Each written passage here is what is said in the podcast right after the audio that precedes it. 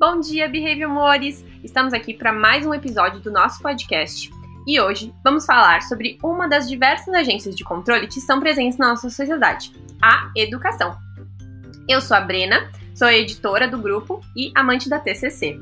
E vocês, quem são vocês na fila do pão? Oi, gente, eu sou a Ana, verdadeira geminiana aqui do grupo, e eu geralmente falo muito devagar quando vou apresentar algum trabalho, mas hoje eu juro que eu vou acelerar o processo. Oi, gente, eu sou a Karine, eu sou aquela que dá umas aulinhas de português e que ama ser gramaticalmente correta. E aí, galera, tudo bem? Eu sou a Júlia, aquela que tem um irmão de 6 anos e é completamente apaixonada por ele, e por isso ama estudar sobre esse assunto. Eu sou a Rafaela, a que foi reforçada positivamente pelo professor a seguir a carreira de desenhista, mas não deu muito certo. E eu sou a Sara, amante fiel de Paulo Freire e de astrologia. Mas como eu sei que este é um trabalho científico de comportamental, infelizmente não é apropriado falar do meu signo.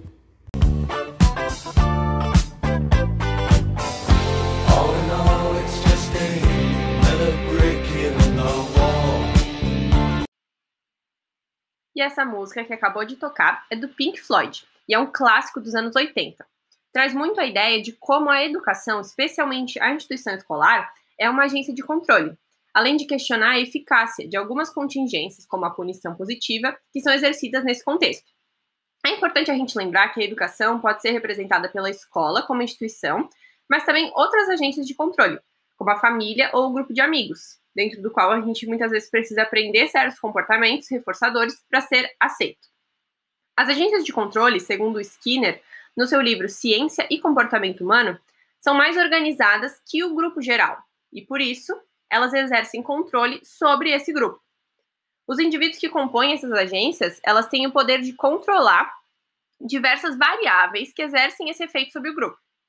Na educação, quais seriam essas variáveis, né? Quais seriam?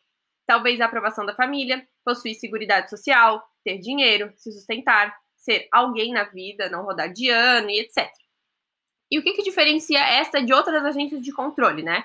Então, seria justamente o fato de que o estabelecimento de comportamentos através da educação só vai ser vantajoso para o indivíduo e para os outros em algum tempo no futuro.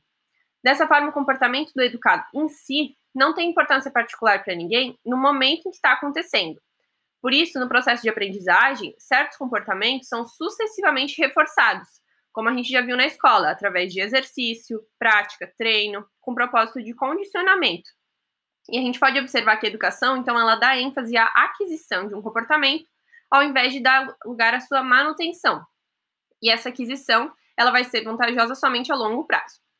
Durante esse podcast, a gente vai fazer alguns pontos trazer alguns pontos relacionados a essa agência de controle, vai discutir eles e vamos buscar refletir se os pensamentos trazidos na obra de Skinner permanecem atuais ou não, já que se trata de uma obra de 1953.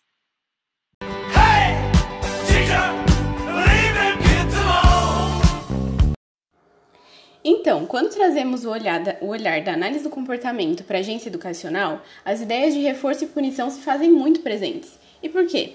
Bom, é através desses conceitos que a gente adquire e mantém os comportamentos que serão úteis para situações cotidianas, assim como também diminuímos a frequência de comportamentos que não se adaptaram à realidade dos diferentes contextos.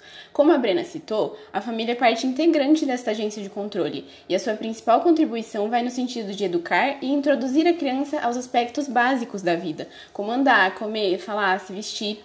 E quais são os reforçadores utilizados? São os primários, os quais são incondicionados, como alimento e aquecimento, e alguns secundários, ou chamados condicionados, como a aprovação dos comportamentos, ponderando se eles são adequados ou não.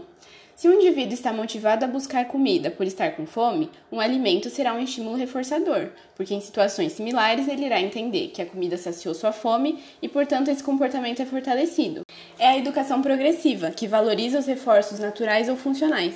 O aspecto central é mostrar as consequências reais que o estudante poderá enfrentar muito bem se receber a educação necessária, não apenas olhando para as boas notas. Sendo assim, a própria educação pode atingir um valor reforçador.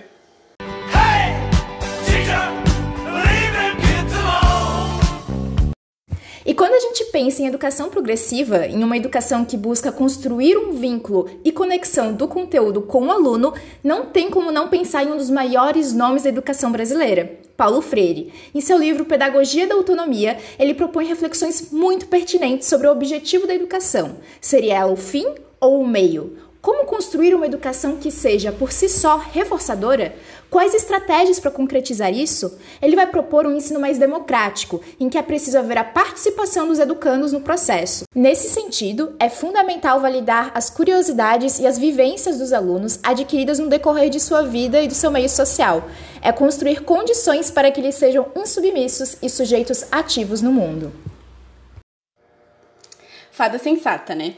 Bom, por fim, vamos analisar os resultados do controle educacional. Uma excelente contribuição da obra de Skinner foi a compreensão do saber. Ele argumenta que é uma relação entre o comportamento e os estímulos discriminativos, ou seja, é alinhar as respostas certas aos momentos certos para que a situação seja reforçadora. Gostei muito do exemplo que o Skinner trouxe do alfabeto. Uma criança só sabe o alfabeto porque consegue pronunciar as letras em ordem apropriada, e não porque simplesmente consegue citar as letras que compõem o alfabeto. Agora vamos entender um pouco mais das estratégias e dos objetivos educacionais com Sara?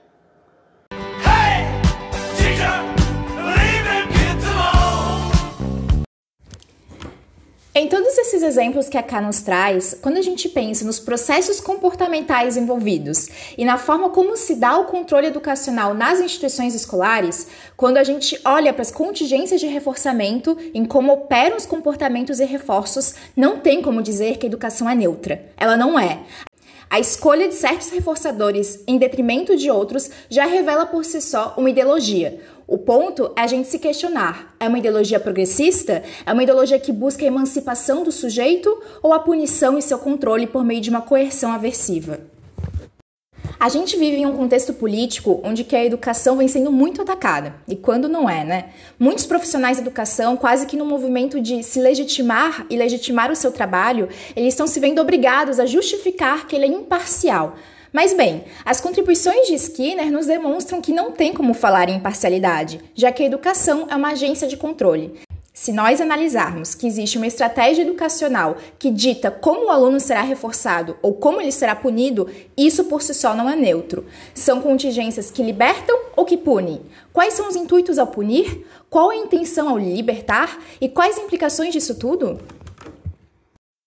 Como a Karine trouxe, o Skinner pontua que a escolha dessas estratégias é histórica e passam por mudanças. No seu texto, ele aponta sobre algumas mudanças que vêm ocorrendo nas instituições escolares, como o movimento da educação progressiva.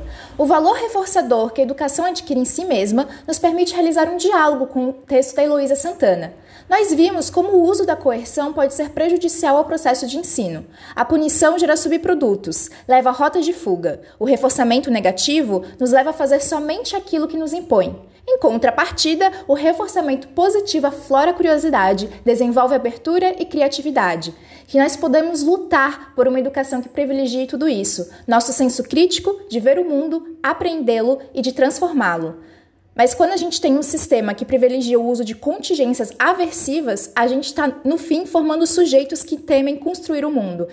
Dessa forma, entendemos que o reforço é o que aumenta a probabilidade de ocorrência de um comportamento, mas agora a gente precisa pensar em uma criança que está começando a se vestir de forma independente. Se o clima está quente e ela colocar um casaco de lã, esse comportamento vai ser punido e não reforçado. Afinal, em seguida a criança vai passar calor e a probabilidade de esse comportamento ocorrer novamente vai se enfraquecer. Mas nesse sentido de punição, como que esse conceito pode estar presente no contexto das escolas, nas instituições escolares propriamente ditas, Cá? Então, Sara, o Skinner trouxe na sua obra sobre as punições físicas, como as palmatórias, né? Elas realmente serviam para extinguir certos comportamentos considerados inadequados. Porém, como o autor mesmo disse, elas vêm sendo abandonadas. Nesse sentido, é fundamental a reflexão do Skinner ao dizer que, mesmo assim, outra consequência aversiva aparece para tomar o lugar de uma que está sendo afastada. Como exemplo, a gente pode considerar um professor que, ao invés de violentar seus alunos fisicamente, ameaça reprová-los. A questão que o autor coloca é que essas ações talvez não sejam de mesma eficiência, e se formos considerar apenas o papel dos reforçadores, com boas notas e aprovação, os estudantes também não tenham tanta motivação. É aí que o Skinner questiona a importância da educação. Será que ela está sendo perdida? Bom, daqui a pouco a gente vai discutir um pouquinho mais a respeito desse tópico. Uma área interessante nesse sentido? Eu demorei um pouco para entender o que ele quis dizer com essa frase, mas o que me pareceu foi que, mesmo com esse esforço todo da agência Educação em fazer com que os jovens sejam adultos produtivos, talvez a maneira como se é dada essa educação faz com que os estudantes percam um pouco da vontade de serem produtivos e adultos bem estabelecidos socialmente. Talvez porque não há essa comunicação sobre é para isso que serve tudo que você está aprendendo, não estás aqui só para ocupar o seu tempo. Se for para pensar, o que nos ensinam na escola talvez não se caixe tanto assim com o curso que a gente pretende fazer ou que já até faz. Por exemplo, talvez a matemática básica, gramática, a gente até usa, só que ainda tem calculadora para nos ajudar. A gente, na maior parte do dia, escreve de uma forma abreviada, mais informal, mas e aquela tal de Bhaskara, rochas sedimentares e as briófitas? Essas são muitas outras coisas que fogem desse tal futuro que às vezes nem o indivíduo que está sendo controlado sabe o que ele pretende ser, ter ou fazer. Eu, particularmente, acho o máximo saber dessas coisas, que vão além do curso e da minha futura profissão, sabe? Só que mesmo assim eu ainda sinto que podiam pelo menos passar esse conhecimento de uma maneira mais ligada ao nosso dia a dia, e não só com o objetivo de passar no vestibular. Essa história de gostar de saber de coisas por curiosidade, talvez só tenha aprendido quando eu já estava no mundo dos cursinhos, foi a partir daquele professor de física que eu já comentei com as gurias uma vez. Ele foi, com certeza, um reforçador, positivo na minha educação, só que ainda foi exceção de muitos anos do, de colégio e do cursinho que eu passei. Então, o Skinner ele também fala sobre educação como ser um reforçador em si, como a Calho ela falou anteriormente que eu sinto que é isso que falta. Mas eu também sinto que os professores hoje eles se, se desconstroem e reconstroem o tempo inteiro. Se esforçam para mudar isso, sabe? E essa maneira de educar para que a gente seja além de apertadores de parafusos em esteiras, para que a gente saia dessa inércia que muitas vezes nos colocam e nos mantém, nos mantém nas me na mesmice. Talvez porque seja mais produtivo em termos de sociedade, talvez sim, ou até mais seguro, né?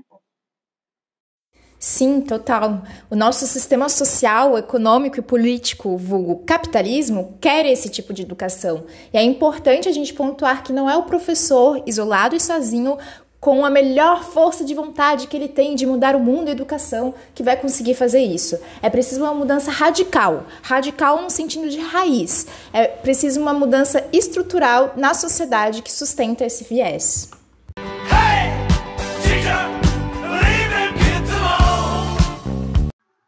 Outro ponto interessante sobre o texto de Skinner, que pode ser trazido nessa reflexão sobre a atualidade, é o papel atribuído às mídias no processo da educação. Skinner até menciona o papel da TV e do rádio como reforçadores sociais. Mesmo na sua época, já era evidente, ainda que em pequena escala, a influência das grandes mídias na educação das pessoas.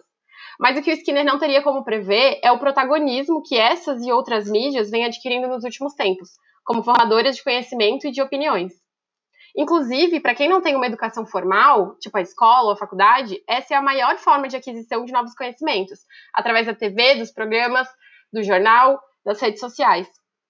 Com isso, a gente pode afirmar que a presença das mídias no contexto da educação abriu portas e proporcionou novas formas de aprender e de enxergar o mundo, revolucionando a educação.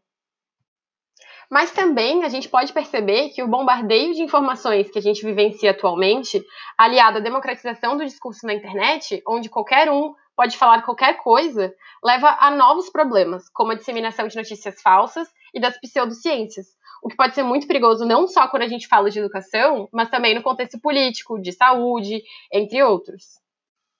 E além disso, outro fator que contribui para a magnitude da influência das mídias na educação é o apelo cativante que elas possuem o que com certeza está intimamente ligado à forma como elas funcionam, através de reforçamento com o objetivo de prender a atenção.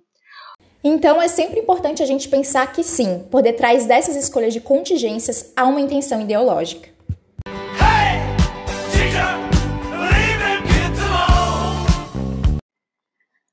E o mais legal de todas essas reflexões que Skinner fez nessa época, a gente pode dizer que foi bem revolucionária, que destoava do que seria educação para aquele momento, e a gente pode até comparar com a nossa realidade. Lendo mais sobre o texto, dá para fazer uns links bem legais com algumas situações de hoje. Tem uma parte do livro que ele fala: Relativamente poucos estudantes estão dispostos a fazer um esforço extra para acumular fortuna ou pelo menos fugir da ameaça de uma velhice desamparada o que, em concorrência com outras formas de educação, faz delas serem muito mais sedutoras e estarem muito mais presentes nos nossos momentos, e por isso desempenharem uma, uma influência muito maior. Hey,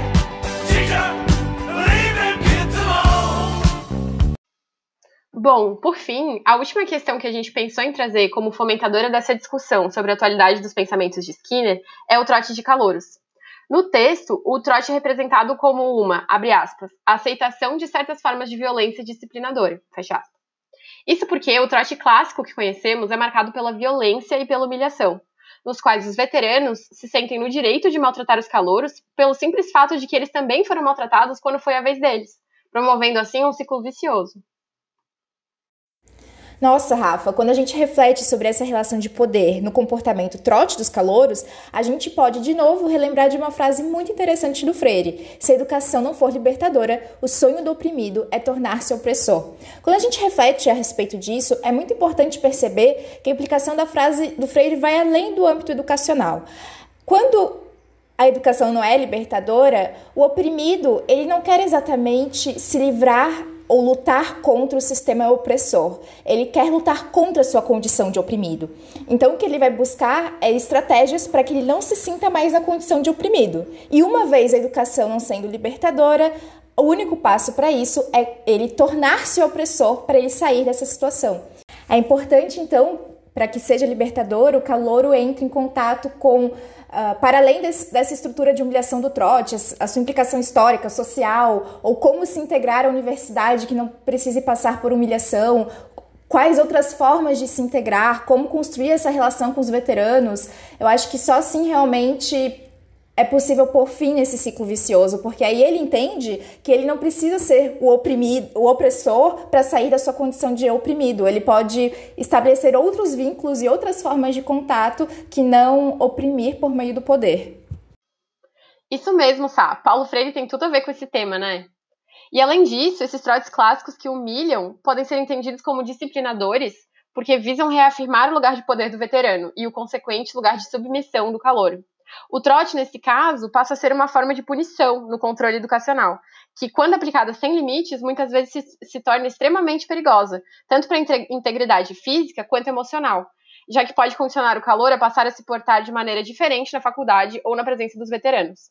Mas, felizmente, estão surgindo novas formas de realizar o trote, muito mais agradáveis e reforçadoras, como, por exemplo, o trote que nós do grupo experienciamos no ano passado, quando ingressamos no curso de psicologia. Esse tipo de trote visa a integração e, acima de tudo, o acolhimento. E o contraste desses dois tipos diferentes de trote mostra que ainda existem, sim, violências disciplinadoras nesse contexto e possivelmente ainda teremos por um bom tempo, mas também entendemos que há alternativas, muito mais reforçadoras e que podem ser empregadas no lugar dessas violências. A partir disso, como a Sara pontuou, podemos refletir sobre a aplicação dessas alternativas que utilizem como base reforçadores positivos, para promover a curiosidade, a abertura e a criatividade, no lugar dos clássicos meios punitivos, que apenas levam a rotas de fuga, não só quando se trata dos trotes, mas também nas diversas outras formas de punição evidenciadas no contexto educacional.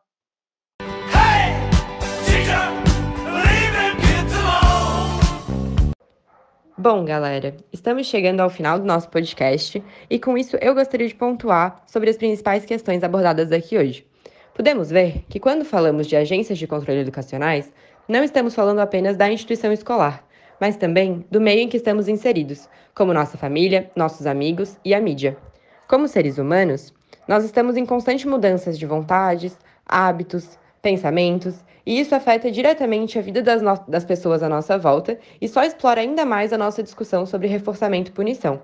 Se uma pessoa fala ou faz algo dentro de um grupo e esse ato ou fala é bem aceito, isso fará com que esse ato seja reforçado e essa pessoa queira repetir esse comportamento.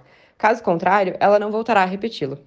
Como a Sara comentou, a educação vem passando por mudanças e hoje em dia o assunto da educação progressista vem ganhando espaço nos debates sobre educação, ainda que exista um longo caminho a ser percorrido. Nesse contexto, acho legal contar sobre um vídeo que eu vi há alguns dias de uma criança que aparentava ter uns 5 ou 6 anos e amava batucar. Ela queria batucar o tempo inteiro, inclusive na sala de aula.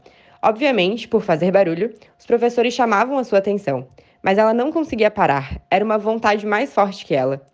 Em uma das discussões com os professores, um deles pediu para ela ficar na sala após a aula. Quando chegou o momento, o professor disse que viu que ela gostava muito de batucar e perguntou se ela já tinha pensado em tocar bateria. A criança disse que nunca havia pensado. E para incentivá-la, o professor deu um par de baquetas para a criança.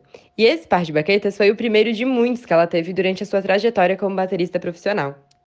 Com isso, eu gostaria de tomar a liberdade de repetir que a educação deve ser por si só reforçadora. Ela deve dar vontade a quem estuda de querer aprender mais e conseguir aplicar esses conceitos em diferentes situações cotidianas. Se essa criança tivesse a oportunidade de estudar as matérias escolares através da música, por exemplo, quem sabe seria muito mais atrativo para ela e para os que convivem no mesmo ciclo. Então, com isso, é, fica a pergunta: qual é a intenção e o objetivo da educação na sociedade hoje? Acho que estamos muito confortáveis ao termos todo e qualquer tipo de informação em nossas mãos quando precisamos delas, que às vezes acabamos por desmerecer a importância de uma educação bem estruturada e de momentos de reflexão como esse que tivemos hoje. Ainda temos muito a aprender e a explorar sobre esse assunto, mas espero que esse podcast tenha feito vocês, ouvintes, pararem para pensar sobre como lidamos com a educação no mundo moderno e que, se quisermos evoluir de verdade, precisamos pensar a longo prazo e não simplesmente nos objetivos que estão no futuro mais próximo.